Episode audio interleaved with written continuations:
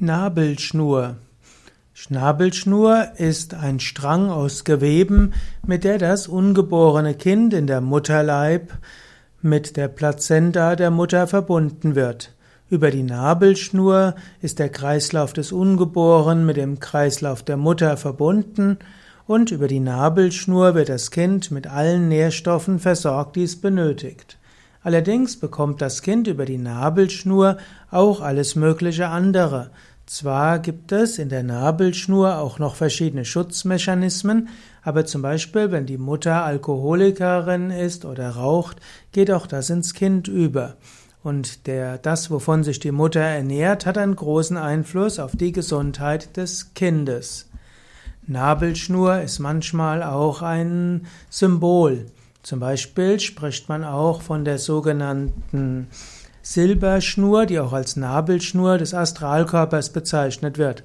Wenn du zum Beispiel auf Astralreise gehst, zum Beispiel im Traum, dann verlässt du deinen physischen Körper mit deinem Astralkörper. Aber der Astralkörper ist noch mit dem physischen Körper verbunden, eben über die Silberschnur mit der feinstofflichen Nabelschnur.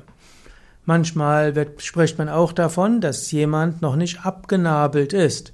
Natürlich betrifft das zunächst mal das Baby, aber manchmal auch erwachsene Kinder, die vielleicht 18 bis 30 sind, sollten sich auch langsam von den Eltern abnabeln.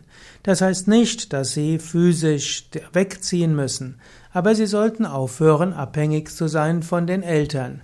Es ist manchmal recht lustig, dass für 25-Jährige manchmal die Mutter noch die Wäsche wäscht.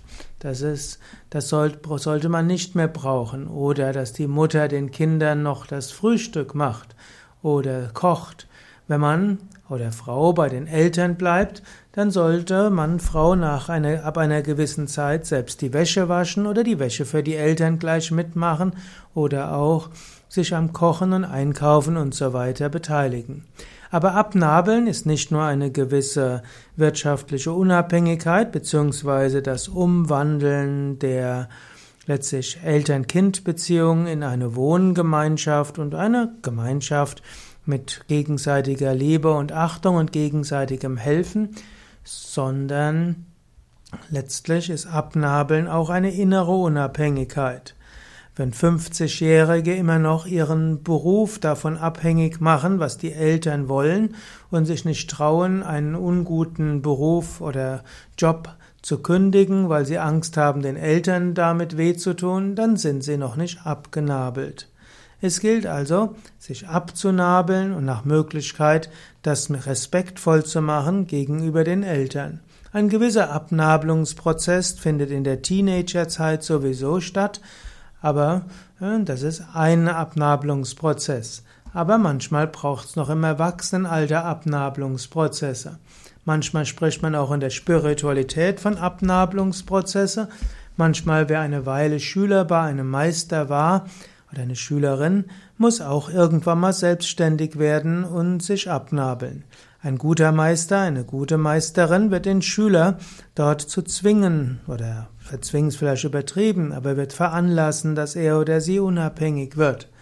Und ein Schüler muss manchmal diesen Abnabelungsprozess auch tatsächlich bewusst annehmen oder auch selbstständig gestalten.